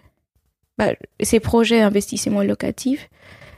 Parce que je me dis, peut-être que c'est pas ça ce que je veux. J'ai, je l'ai fait ça parce que il fallait diversifier les, Oui. les investissements. C'est comme ça, si on a un entrée d'argent en détend, du coup, euh, là, euh, il faut. Voilà, c'est parce que c'est un peu les schémas qu'il fallait Ouais. suivre. Mais Si on pensait à vivre plutôt. Ouais. Hein? C'est ça. T'as écouté l'épisode avec Morgane? Tu sais, qui a reçu euh, un- une grosse, grosse somme, 600 000 euros d'héritage, Ouais. qui a, qui a investi Ouais. et qui s'est rendu compte que Mm, mm. Ça, ça les stresse. ça la stresse de ouf et tout. Ouais. Ouais, je l'ai écouté. Ça m'a beaucoup touché, ouais. Hmm. Ça m'a beaucoup touché. et- Est-ce que t'as pas l'impression, tu sais, souvent je parle de loyauté aussi dans, dans ce podcast. Euh, tu vois, j'ai l'impression que ta maman, elle t'a expliqué dès le plus jeune âge comment faire, comment faire pour budgétiser, etc. Elle t'a même responsabilisé, elle le faisait avec toi, etc. Euh, et j'ai un peu l'impression que c'était plutôt ton père qui était euh, la cigale, tu vois, Euh, et que ta maman c'était plutôt la fourmi qui mettait toutes ces petites enveloppes de côté, etc. Et je sais pas, tu vois, je me demande à quel point il n'y a pas un truc aussi où ta maman, elle t'a expliqué que c'était comme ça qu'il fallait faire, quoi. Et que, en vrai, euh, t'as beau mettre euh, plein de sous de côté pour avoir l'impression que tu vas trouver la sécurité à l'intérieur, mais non, en fait, la sécurité, elle viendra pas de ton compte en banque. Elle viendra de, non, ta tête. Ouais. Tout se passe à l'intérieur, ouais. Ouais. Et euh, Tu te rends compte que- ça aujourd'hui? Je me rends compte ça aujourd'hui, mais euh, j'ai j'essaie un peu de bien mes peurs, en fait. Et je Mm. pense pas que c'est lié à mes parents. Je pense que c'est plus lié à l'histoire du pays, en fait. Mm. À dire, je pense que mes parents ont tout bien fait, tu vois. Ma mère, elle avait anticipé. J'ai vu plein. Enfin, j'avais ces bons exemples. Mais du jour au lendemain, il s'est retrouvé sans rien. Mais parce que les pays a vécu une crise économique et les prix du pétrole a chuté euh, la moitié. Et du coup, il a eu une hyperinflation, il a une mauvaise gestion d'argent globale de l'économie et euh, bah, c'était des facteurs qu'il ne pouvait pas maîtriser. Il n'avait pas anticipé en fait. Personne ne pouvait savoir qu'est-ce qui, c'est ce qui allait arriver. Et donc, il s'est retrouvé dans des situations très précaires où, alors qu'il euh, bah, en partie moi qui dis, il aurait pu l'éviter. Mhm. euh, par exemple, en investissant euh, sur des dollars, enfin, toutes ces économies. c'est- En vrai, c'est ce qu'il aurait dû faire, c'est d'acheter des dollars avec euh, ses bolivars, c'est la monnaie là-bas. Et comme ça, il aurait, il aurait eu des économies sur une monnaie qui était stable et pas sur les bolivars. Mais ça, personne ne l'avait expliqué, en Mhm. fait. Et elle, il a fait ce qu'il a pu avec ce qu'il avait. Donc, ça, je, je comprends. Mais aujourd'hui. Ça, tu dis que ta mère n'a pas fait ça, c'est ça, à l'époque Ouais, c'est ça. Ouais. Elle n'a pas fait ça. Il aurait dû faire ça. Hmm. Et la plupart des Vénézuéliens ont dû faire ça. Mais euh, on ne s'attendait pas, en fait. Il, avait, il avait tellement de richesses dans les pays. Et des, mais vraiment, euh, globalement, il a été. Des, on manquait rien. C'était un pays très, très riche. Mais on dépendait quasiment 5% de la rente Ouais. pétrolière. Et donc, dès que les prix de baril de pétrole s'y cassent la gueule, euh, il n'a plus d'argent qui bien rentre. Et du coup, il a des pénuries. On peut même pas acheter. euh, voilà, un, un, dentifrice. euh, Ouais. C'est un luxe, quoi. C'est- un peu ça. Et T'as l'impression que ces peurs-là, elles te viennent de là? Oui, de, je pense ce- que de cette dégringolade là comme ça que personne n'a vu venir et c'est ça.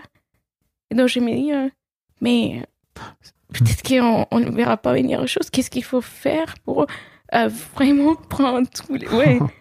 si, on si voit je- jamais venir les choses. Non, mais je sais, mais c'est un Comment peu. tu peux faire la paix avec ça, tu vois? Parce que ouais, tu vois, tu disais bah ah merde, j'avais pas mis la variable euh, de la mort euh, dans ma vie quoi. Bah ce que je me demandais c'est à quel point euh, comment tu comment tu peux faire pour te pour te détendre sur cet aspect d'avoir besoin de tout planifier en fait parce que en fait, euh, ouais, c'est ça la vie. Et tu vois, tu l'as, tu t'en es rendu compte là avec la mort de ton père. Ouais. Tu Et peux pas tout prévoir. Et en fait, tu peux pas t'empêcher de vivre et de, et de profiter de la vie et de kiffer l'existence, etc. Au nom de, en fait, peut-être que demain tout va s'écrouler. J'essaie. Et sur la théorie, c'est sans Ouais. plaisir, mais sur la pratique, euh, c'est pour ça que je suis revenue sur un peu sur mon histoire, d'où vient ses Mm. pères, etc. Et je pense qu'il il y a ces côtés où, où bah, il, il y a. Enfin, je vais me rassurer en faisant des choix aujourd'hui qui. Voilà, mais quels sont ces choix-là qui. euh, vont- Mais quoi qu'il arrive, c'est des bons choix. Qu'en fait, les choix que tu fais aujourd'hui. Alors, moi, j'ai un truc pour toi. Mm. Quand j'ai un choix que j'ai du mal à faire, je me demande ce que je. ce- Qu'est-ce que Fab, de dans 10 ans, dira ok. ça marche trop bien. Mm. Et tu vois, quand je me retrouve dans des situations compliquées, je me dis, ok, dans dix ans, qu'est-ce que je me dirais? Et en fait, le fait de me projeter aujourd'hui dans dix ans, ça m'aide à, à me dire, euh, bah, ok, en fait, je vois à peu près où je veux aller. Et donc, le choix que tu fais aujourd'hui, il va t'impacter moins fort dans dix ans. Parce que tu te dis, ok, bah, dans dix ans, moi, voilà où je serai à peu près, voilà comment je réfléchirai, etc. Je sais pas si j'ai déjà raconté dans un podcast, mais en gros, quand euh, en 2012, je veux lancer, euh, ouvrir des bureaux à Paris, je suis obligé de quitter, ma famille à Lille pour aller vivre, enfin vivre, en fait, aller travailler pendant trois jours par semaine. Mm. C'était dur à l'époque pour moi parce que j'avais, mes filles étaient encore petites et, et en fait, euh, je me disais, mais c'est important pour moi, je crois, de donner la chance à ma boîte et de faire ce, ce truc-là. Je me suis dit, ok, en 2012, dans 10 ans où tu seras, et c'est à peu près aujourd'hui. Et en fait, je me dis, mais quoi qu'il arrive, mes filles, elles seront adolescentes. Et en fait, euh, peut-être euh, en fait, qu'elles vont être désagréables euh, comme toutes les adolescentes avec leurs parents. Et c'est effectivement ce qui se passe de temps en temps. Et en fait, euh, je me suis dit, mais je crois que je serais incapable de pas leur en vouloir si je fais ça. Si je ne fais pas ça, justement. Si je n'ouvre pas mes bureaux à Paris. Je serais pas capable de pas leur en vouloir. Et en fait, euh, il y aura peut-être un truc de bah, j'ai sacrifié mon projet et voilà comment tu me remercies. Alors qu'en fait, c'est pas ça que j'ai envie de, de faire avec mes filles. Et donc, j'ai pris cette décision-là. Et c'est vrai qu'aujourd'hui, j'ai une de mes filles qui me reproche d'être partie. Mais en fait, je sais que moi, à l'intérieur, je suis très à l'aise avec ça parce que je sais que c'est ce que je voulais faire à l'époque. Tu vois ce que je veux dire? Ouais. Je regrette pas du tout. Mais il y a vraiment zéro regret. Et je crois que si j'avais pas fait ce chemin-là en moi, peut-être, euh, peut-être. Bon, voilà. Je te le donne, je vous le donne. Merci. Parce que Merci. Ouais, j'ai beaucoup réfléchi à cette question des, euh, il faut vivre, enfin Mhm. à ces points-là de, de la vie euh, dans tout ça, c'est où? Et euh, j'ai pas l'impression que que je vis pas, tu vois. Et, et, euh, c'est euh, un peu ces ces questions sur la rich life Mhm. qui m'a fait euh, réfléchir aussi à ça. Mais quelle était ma rich life? C'est quoi ta rich life alors? Alors, ma rich life, tu vas rigoler. Il y a deux choses, mais l'une des, des choses de ma rich life, ça serait de ne pas avoir des hivers. On vit sans hiver. Donc, pour le mettre de façon positive, ça serait d'être toujours au soleil. C'est ça. Ok. C'est ça, d'être toujours au soleil, ce qui veut dire, par exemple, euh, partir 5-6 mois de l'année euh, ailleurs. Mhm. Travailler, parce que j'aime bien travailler ce que je fais, mais travailler à distance, Mhm. ailleurs, et après revenir en France quand il fait beau, etc. C'est un projet qui est faisable, ça. Alors, une fois que tu as, le, une fois que as ton titre de séjour, effectivement, enfin que tu as, la nationalité, Nationalité. mais. oui. C'est ça, ouais. Donc, c'est un peu un cours. Et euh, là, par exemple, j'étais partie au Venezuela du, du mois et euh, bah, je faisais télétravail euh, Mhm. là-bas en janvier, au soleil. Parce qu'au Venezuela, il n'a pas les saisons. Ouais. Je connais, je connais l'hiver, hein. il a 8 ans. donc, et je m'y fais toujours pas. Tu m'étonnes. Donc, euh, Ok, c'est trop bien. ça serait ça. Et euh, c'est aussi des, des pouvoirs euh, vivre des moments avec mes proches euh, sans hésiter en fait. C'est juste que mes proches, ils sont pas ils sont pas à Lille, ils sont pas à côté. Et Mm. la plupart de mes proches, ils sont Aux États-Unis, en Argentine, c'est ça, ça. En Espagne. c'est ça. Donc j'aimerais pouvoir que quelqu'un m'appelle et me dit mon anniversaire c'est la semaine prochaine, tu viens? Et moi je peux prendre un vol et aller les voir. Ok. Ou... Donc ça, j'aimerais. Voilà, ça c'est ma rich life. Ça aussi, c'est jouable. ouais, je Plutôt pense, que d'investir dans des, dans des immeubles. Et, et c'est là où j'ai dit, ouais. Mais euh, bon, pour faire tout ça, il faut que je trouve un boulot qui me permette de faire tout ça. Mais Bah, sauf si, en fait, si tu décides de, de n'investir plus que 10% au lieu de 20%, Mm. et qu'en fait, les 10%, les fameux 10% Mm, que tu gardes, en fait, tu les mets dans un, un endroit où tu te dis ça, ça va me permettre de pouvoir vivre ma rich life, bah, en vrai, il y a moyen très vite de pouvoir accumuler de l'argent, quoi. Mhm. Tu crois pas? si, si. Mais euh, Et, ça, et tu serais détendu par rapport au fait de n'investir que 10% de ton salaire tous les mois? Je suis pas sûre. Je suis pas sûre qu'est-ce qu'il va dire la Virginia des 10 ans? Bah ouais. Qu'est-ce qu'elle va dire? Je suis trop heureuse d'avoir pu vivre euh, Ouais, pas anniversaires et de Ouais. pouvoir aller là où je veux. Mm. Tu crois pas qu'elle dira ça, la Virginia, dans Si. 10 ans? Plutôt que super, j'ai des immeubles, Mm. chouette. Qu'est-ce que je vais faire avec tout ça? Ouais. Mais tu vois, euh, il y a une question que, que je me pose en ces moments, et c'est que avec, pour la Virginia des 10 ans, c'est très bien, mais et les jours où je veux avoir des enfants, par exemple, parce que j'ai 20 je vais avoir bientôt 29 ans, et la question commence à se poser un peu. Et donc, j'ai c'est quelque chose qui joue aussi de dire, bah, j'ai besoin de rassurer aussi un peu cet avenir des gens. Si, C'est-à-dire? C'est-à-dire que bah, peut-être que dans 10 ans, ça serait pas qui moi qui est dans l'équation, tu vois. Bah ouais. ouais. Et alors? Et alors j'aurais fait des choix aujourd'hui qui peut-être euh, empêchent de, de donner un, un peu plus euh, une personne qui sera là ou pas. Mais dans 10 ans, en fait, tu auras gravi les échelons dans ton entreprise, tu auras peut-être monté Mhm. ton propre business. Enfin, tu vois, euh, tu peux pas venir te dire, OK, dans 10 ans, il y aura peut-être plus d'argent à dépenser sans prendre en compte la variable de toi aussi, tu vas, Mhm. toi aussi, tu vas, tu vas grandir, quoi, entre guillemets. Tu crois pas? Si, si, si. Je suis assez confiant que c'est. Puis peut-être aussi que tu peux laisser faire les choses un peu plus. Ouais. En plus, si t'as un chéri qui est comme ça, franchement, c'est trop bien. T'as un miroir Ouais. qui est trop intéressant. Si vous étiez tous les deux comme ça, ok. Mm, mm. Là, t'as quelqu'un en face de toi qui est là, t'inquiète, tout va bien se passer. C'est trop cool pour toi, non? Ouais, c'est trop cool. Mais tu disais que ça, te- ça te stressait un peu. Ça m'a stressé un peu, ouais, parce que je sais, mais je suis la seule à me stresser en fait. Et ça t'appartient. Il me répond comme ça. Ouais, et je, je suis assez d'accord avec lui. Ah, Mais euh, moi aussi. C'est ton stress à toi? Et c'est pour ça que je travaille sur moi. Bah parce ouais. que, et à l'intérieur de moi, parce qu'il y a rien. Enfin, tout se passe à l'intérieur, tout Ah bah, à se passe ma l'extérieur, tête. à l'extérieur, ça a l'air de très très bien se passer. Ouais. C'est ça. Sur les papiers, euh, moi, j'ai. C'est pour ça que je suis aussi venue raconter un peu mon histoire, parce que pour. Pour mm, y croire, en fait. Enfin, pour, Pour y croire. Enfin, ouais, pour me rendre compte du chemin que j'ai fait. Et Bah oui. Tu te rends compte? Ou pas? Quand je l'ai. euh, T'es fier, de, Ouais. t'es fier de ton chemin quand tu regardes en arrière? Je suis fière. C'est un petit ouais. hein. Non, je suis fière. Je suis fière de mon chemin, mais. euh, Mais euh, j'ai peur pour l'avenir.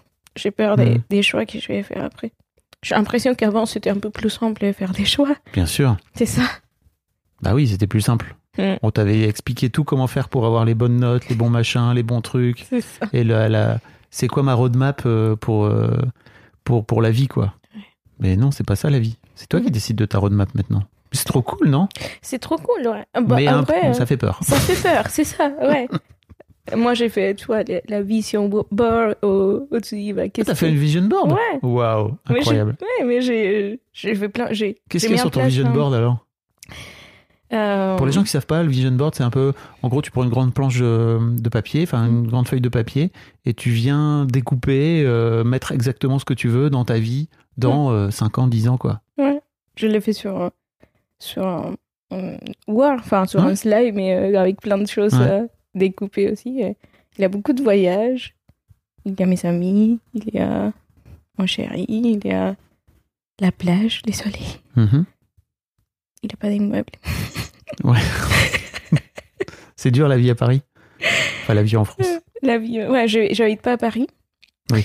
Euh, j'habite en Bretagne. Et euh, j'aime bien, en, en France en général, j'aime bien ma vie. Je suis très reconnaissante avec, avec, avec ces pays. euh, j'ai- J'aime bien vivre ici. C'est, Ça me soulage énormément. C'est, c'est, je, suis, je suis très contente d'être là. J'ai rencontré des gens incroyables et qui, qui m'ont vraiment accueilli. Qui m'ont, je suis, euh, j'ai, j'ai trouvé euh, un peu la chaleur qui me manquait, la famille avec mes amis d'ici euh, français pour les C'est chouette, hein Ouais, ouais, je suis, euh, je, je suis très contente, et- contente de mon, de mon expérience ici.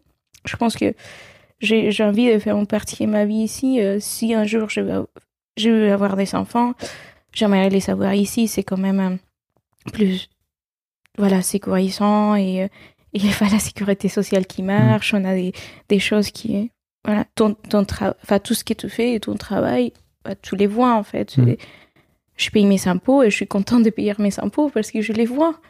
Moi, que je viens d'un pays où tout l'argent s'est s'est évaporé comme ça et, et il avait des gâchis un peu partout. Il avait énormément de richesses, mais on n'avait pas d'autoroute. Et euh, donc, je suis contente de payer les péages ou de Ouais. payer euh, des impôts parce que finalement, on y vit bien. Et- On s'en rend pas trop compte, nous, en tant que Français, quand on vit de, quand on vit dedans depuis, et quand on, on est né dedans, et Mm. quand on a grandi dedans, et quand on est né dedans. On se rend pas compte, même s'il y a plein de choses qui Mm. pourraient être améliorées dans le pays, hein, clairement. hein. Mais Mais, euh, mais moi, pour les coups, je me rends compte. Et euh, donc, c'est ça quand tu disais euh, d'arriver dans un pays paternaliste, c'est ça? Ouais, Qui prend soin, c'est ça? Qui prend soin, ouais, qui, euh, qui, où tout est bien carré. euh, si tu tombes malade, du coup, tu reçois 80% de ton salaire Mm. parce que tu vas tomber. Enfin, voilà, tout est. Il y a une loi qui existe euh, pour tel et tel cas. Et donc, c'est chouette. Enfin, quand tu, tu es étudiant, enfin, quand tu as une famille nombreuse, enfin, il, y a, il y a plein des cas, des figures qui existent, qui sont déjà réfléchies par Mm. quelqu'un. Et donc, tu n'as pas de questions à te poser. Alors qu'au Venezuela, euh, moi, j'ai vécu dans des systèmes où, bah, si tu n'avais pas d'argent, tu ne pouvais pas te soigner, en fait. Et euh, je suis désolée, mais il y avait des gens qui mouraient parce qu'ils ne pouvaient pas euh, se payer bah, des traitements ou des, Mhm. des soins. Donc, euh, c'est. c'est je suis- très. Enfin, j'ai beaucoup de gratitude et je suis très Mhm. reconnaissante des, des choix que j'ai faits pour euh, dire Ah bah, et d'avoir choisi euh, de venir à ces pays, euh, de, de faire l'effort aussi d'apprendre les français, qui est pas simple. Ouais. Désolée pour la langue française pour mes Tu fautes. parles trop. Ah, pour tes potes. au Pour mes fautes. Pour tes... Là Là. Non, tu parles trop bien. tu parles trop bien. Tu parles beaucoup mieux que mon, que mon espagnol. bon. Hola, ¿qué tal? Euh, vamos a la playa. Euh, una cerveza, por favor. C'est tout ce que je sais. Voilà. Ouais, mais tu n'as pas vécu 8 ans. Non, mais, euh, Non, je sais que je pourrais parler beaucoup mieux, mais bon. Mon chéri est vénézuélien et on part tout le temps à la maison en espagnol. ah oui, euh, bah oui, ça aide ouais. pas, ça aide pas non ça plus. aide Quoi. pas, c'est Mm. ça. C'est ça. Quand, j'ai... Quand il était pas là, je parlais un peu mieux parce que. Mais tu vois, pour l'avenir, tu peux pas aussi te dire euh, que tu as fait tous les bons choix euh, pour toi dans le passé et qu'en fait, euh, pour en arriver là où tu es aujourd'hui, et en fait, forcément, tu vas continuer à faire les bons choix pour toi. J'espère. J'espère, ouais. C'est sûr. Mm. Et euh, est-ce qu'il y a un sujet sur lequel je je t'ai pas, je t'ai pas amené, dont tu aurais aimé parler? Euh... euh, ouais. On n'a pas beaucoup parlé de dépenses ou de Mhm. à quoi j'ai pensé l'argent. Tu veux en parler? Euh... Ouais, pourquoi pas. Dans quoi tu euh, dépenses ton argent alors? Un voyage. ouais, je dépense beaucoup d'argent. C'est un- C'est c'est mon petit truc où euh, tous les mois, je me fais deux voyages par mois. Ah ouais? Après, c'est des voyages des week-ends, tu vois, des, Mm. des quatre jours. Mais c'est important pour moi. Tu vas toute seule Ou Non. alors euh, Non, avec Ah, mon chéri, avec ou- chéri. Ou, ou avec des potes. tu pourrais vois. partir toute seule aussi hein Aussi, ouais. Mm. Ouais, ouais. Bah, bah, des fois, je pars toute seule, mais pour rencontrer des amis. Ok. Ouais, parce que mon chéri, euh, on est arrivé à un équilibre où lui, euh, il est très cassinière, donc Ouais. il aime bien être chez lui. Et des fois, il me dit, bah, euh, tu peux aller, mais, euh, Oui, mais moi, je moi, reste. ça m'intéresse pas. Ouais. C'est ça. Et du coup, finalement, je me dis, euh, bah, ok, moi, j'y vais. moi, ça me fait plaisir. Mhm. Mais, euh, mais j'ai, on me dit souvent que je suis un peu radine sur certaines choses. Sur quoi? Euh, je, je pense pas beaucoup à l'argent pour moi, dans les sens où je suis pas très euh, matériel ou franc. Tu vois, tous mes francs, je les achète sur Vinted. Mhm. J'aime bien les concepts, j'aime bien passer du temps à chercher. Ouais. Euh, ça me dérange pas. Des... Si je sais ce que je veux, bah, je vais passer trois semaines à aller chercher. Mhm. Euh, je préfère me planifier et dire euh, j'ai un mariage telle date, du coup, j'ai passé euh, un mois sur Vinted parce que je sais la robe que j'ai eue. Lui qui allait l'acheter euh, Mm. 80 euros plus cher que sur Vinted, quoi. Ah, c'est pour l'argent ou alors c'est pour le, le plaisir de trouver. Alors, il est un peu les deux. Mm. Et un peu les deux, il est, est, enfin, il est assez tiré. Je dis, ça me dérange pas d'avoir un truc de ces. Enfin, si quelqu'un les veut, les, les veut plus, Mm. et moi j'en ai besoin, Oui, bien sûr. bah, pourquoi pas l'acheter Ouais. Tu vois, enfin, ça me dérange Mais pas. si tu passes beaucoup de temps Ouais. sur Vinted à trouver une robe qui finalement euh, aurait pu te, te coûte que 80 euros de plus, que, entre guillemets, Ouais. tu vois, ça dépend du temps que tu passes, quoi. Ouais, Et de la charge mentale, pour le coup. On y oui. revient. Mais, mais là, tu vois, euh, ça, ça représente pas une charge mentale pour moi. C'est du plaisir. C'est du plaisir, mais vu de l'extérieur, les gens ils disent, mais tout ça pour euh, économiser euh, Ouais. ça, quoi. Et, euh, et des fois, j'ai. Enfin. Voilà, c'est c'est c'est un peu ma façon de, de fonctionner où Mm. je me dis. euh, En fait, tant que ça te coûte pas, moi, je trouve que c'est Ouais. valable, tu vois. Tant que, ça- tant que pour toi, c'est pas dur Ouais. et que tu le fais pas parce que tu as peur Mm. de dépenser 80 euros, mais ça, faut le réfléchir en soi, hein, tu vois. oui, Si c'est si c'est un vrai truc où tu te dis ah non mais c'est important pour moi de pas dépenser 80 Mhm. euros là-dessus ou alors parce que ces 80 euros là tu veux les mettre ailleurs écoute pourquoi pas mais si tu le fais parce que tu as peur de Mhm. dépenser 80 euros là je crois Ouais. qu'il faut réfléchir Et tu vois, si au bout des quatre semaines, j'ai pas trouvé la robe, Ouais. et euh, du coup, mon mariage, il est la semaine prochaine, Ouais. enfin, les mariages, c'est la semaine prochaine, je vais l'acheter euh, neuf, tu vois. Mais c'est juste que je préfère des, tu préfères tester comme ça tester, ouais. Ouais. J'ai- C'est plus dans l'optimisation, en fait. Si, euh, c'est les meilleurs- ouais, c'est c'est de dire, euh, mais on revient au temps c'est à dire que en fait ton temps tu le rattrapes jamais ouais. Après, je, je, je prends du plaisir à les faire. si tu ouais. prends du plaisir c'est Ouais. ok mais en fait euh, la vraie question c'est si tu passes trop de temps à faire en sorte de de, de faire quelque chose pour économiser un peu d'argent Mm. faut vraiment réfléchir à après euh, t'es pas à 80 euros près. Si t'es vraiment à 80 euros près je crois pas que tu, ce soit ton cas tu vois avec ton salaire et tout. Mais si c'est le cas euh, ouais faut enfin faut vraiment réfléchir à ça je trouve. Tu vois la, la notion du temps euh, que tu passes à vouloir économiser de l'argent. Bon voilà. Ok. donc donc les voyages et, euh, et de- parce que tu dépenses pas beaucoup d'argent avec euh, Je dépense pas beaucoup d'argent. Enfin, non, bah, c'est surtout les voyages. Et euh, voilà. J'ai Ok. j'ai aimé faire. J'ai quelques dépenses pour ma famille qui vont. Voilà. Qui une enveloppe pour ma famille qu'il faut t'as une enveloppe pour ta famille C'est ça. Ouais, genre. Mais, non, c'est peut-être ces notions des, euh, voilà, d'optimisation. À quel point tu es euh, optimiste ou tu es plutôt radine avec ton argent? mais ça veut rien dire radine Hmm, ça c'est toi enfin tu vois pour moi radin c'est un jugement de valeur ouais. c'est un jugement euh, qui vaut pas la peine. euh, Enfin, en fait, c'est pas. C'est. Tu peux être aussi bien généreux que radin. Ça dépend des situations, ça dépend des moments, etc. Et en fait, euh, euh, les gens qui disent que t'es radin, souvent, je crois que c'est parce qu'ils aiment pas le radin qu'ils ont en eux, quoi. Tu vois. Ok. C'est En tout cas, moi, c'est un truc que je- un truc que j'ai que j'ai vérifié, pas mal. Hmm. C'est l'expérience. Oui, ça sent l'expérience. Ok. Ok. Bah, merci, Virginia. Merci à toi. C'était vraiment trop cool. Ouais. Merci d'avoir euh, raconté toute ton histoire. Je voulais. Voilà, j'ai appris beaucoup en écoutant tes podcasts et je voulais Ah, C'est adorable. redonner un peu C'est trop ce que raison. Merci bien. Merci à toi, Fab. Un grand merci à vous d'avoir écouté jusqu'au bout. Pensez à rejoindre le serveur Discord pour venir commenter avec le reste de ma commu. Je vous trouverai tous les liens dans les notes de cet épisode. Et si mon travail vous plaît, je vous rappelle que vous pouvez m'offrir en échange un peu de sérénité en vous abonnant à mon Patreon ou en m'envoyant de l'argent en vous munissant de votre CB. Vous trouverez tous les liens dans les notes de cet épisode également. Bonne fin de journée et j'espère à très bientôt pour un nouvel épisode de podcast. Hey, it's Paige DeSorbo from Giggly Squad. High quality fashion without the price tag. Say hello to Quince.